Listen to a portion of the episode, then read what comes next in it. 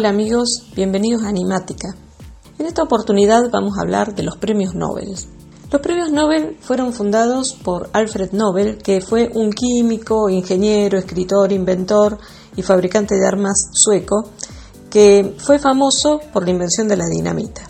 Alfred Nobel nació en Estocolmo en 1833, era hijo de un ingeniero y cuando él era muy pequeño toda la familia se fue a vivir a Rusia porque el padre empezó a trabajar para el gobierno ruso donde empezó a construir armas y gracias a esto amasó una fortuna.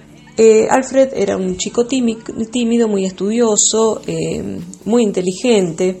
A los 17 años ya hablaba cinco idiomas, pero era muy sensible y le gustaba mucho la poesía, cosa que a su padre lo volvía loco. Eh, esta inclinación literaria de, su hijo le pareció que era una aberración, entonces lo obliga a que estudie ingeniería.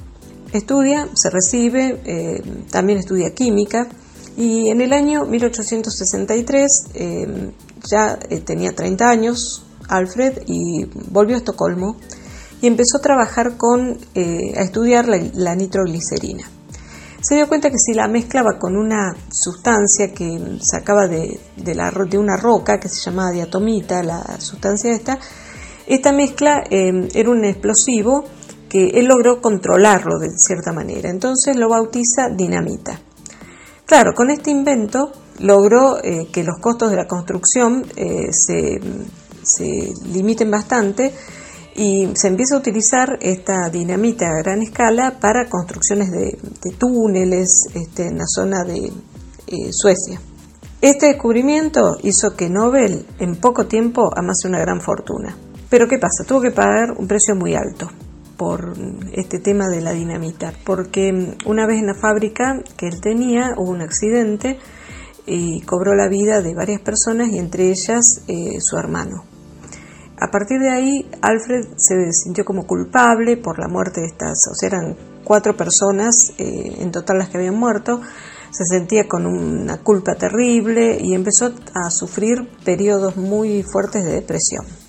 A esto se suma de que la dinamita no solo se empieza a usar para cosas buenas, sino también para cosas malas, ¿cierto? Porque se empezó a usar con fines bélicos. A lo cual eh, estos problemas agudizan eh, la depresión de Nobel y la cuestión es que muere en el año 1896, tenía 63 años y aquí viene lo curioso, Nobel deja un testamento. En este testamento, él estipuló que la mayoría de su fortuna, que en ese momento ascendía a 406 millones de dólares, iba a ser utilizada en fondos de inversión para crear premios que se iban a otorgar cada año a aquellos que durante el año anterior habían hecho algo para beneficio de la humanidad. Eh, los intereses de, ese dinero iban a ser divididos en cinco partes iguales una parte a la persona que haya realizado el, descubrimiento o el invento más importante en el campo de la física, otro para la química, eh, otro para la medicina o fisiología, otro para eh, las personas que hayan contribuido a la paz. Y entonces, eh, de esta forma, se iba a entregar solamente lo que eran los intereses de este dinero y el capital inicial de los 406 millones de dólares iban a seguir eh, siempre eh, en el banco. Por lo tanto, este dinero iba a poder repartirse ilimitadamente. Nosotros los argentinos tenemos el orgullo de tener cinco premios Nobel. En el año 36 lo tuvimos a Carlos Saavedra Lama, que ganó el Premio Nobel de la Paz.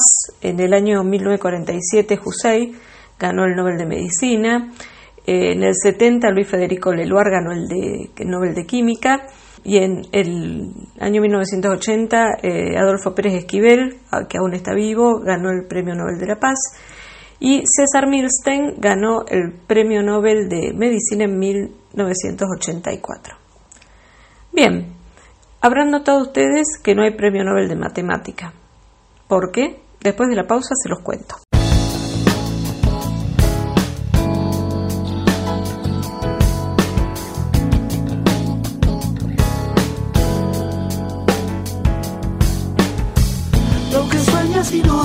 tal vez será canción, canción. Cuando cruces la muralla donde cayó.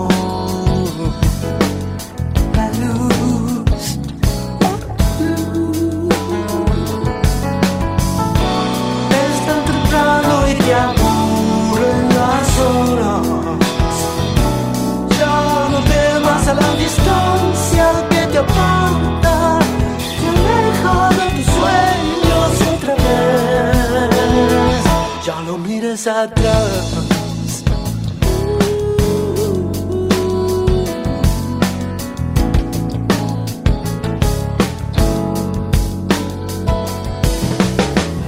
que sueñas y no dices tal vez será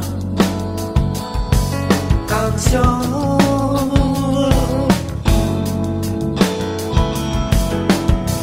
Cuando cruces la barrera donde cayó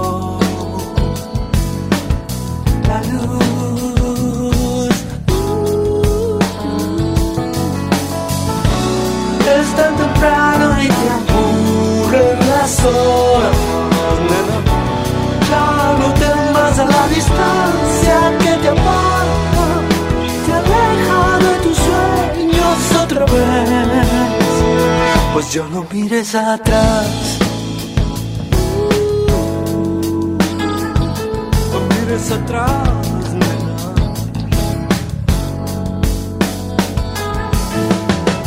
Lo que sueñas y no dices tal vez será canción, canción. Cuando cruces la barrera donde cayó la luz,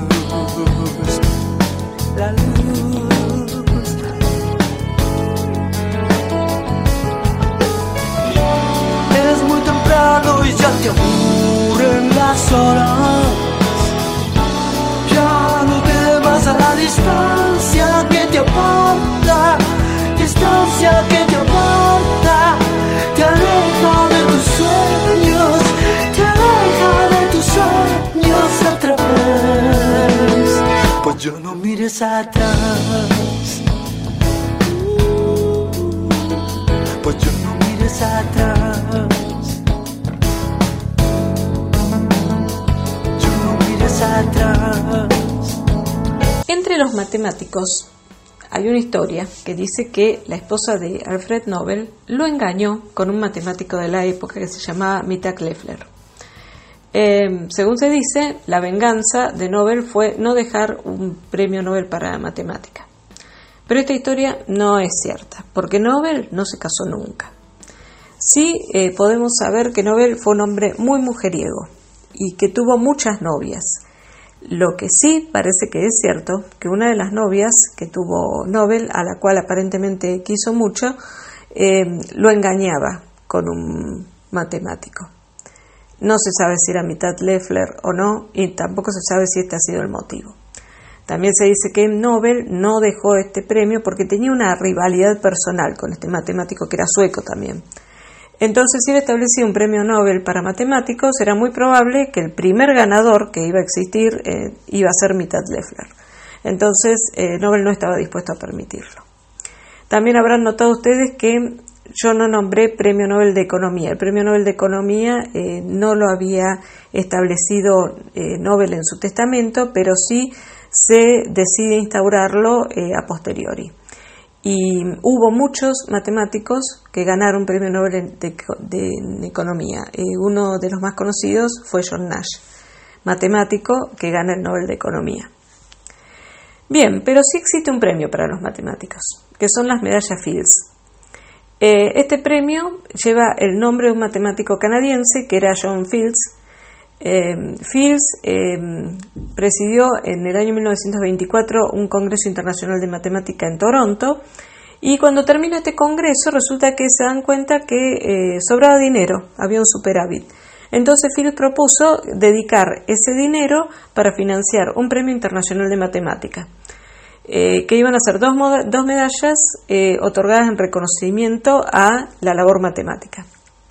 Eh, siguiendo la idea de Nobel, cuando Fields muere, dejó un testamento en el cual legó toda su herencia para financiar este premio. Y mm, a partir de ahí, cada cuatro años se entrega la medalla Fields a gente joven.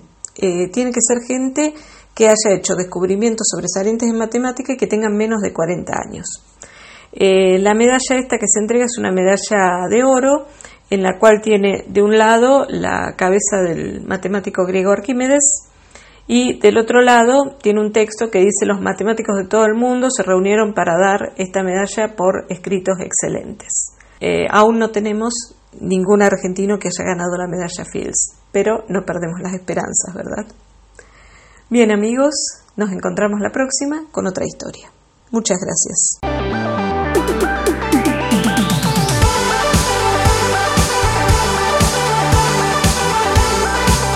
Hasta aquí llegamos con nuestra edición. Esto fue Animática, el micro donde te invitamos a animarte con la matemática. Te esperamos en nuestra próxima edición aquí en Radio Empalme Graneros.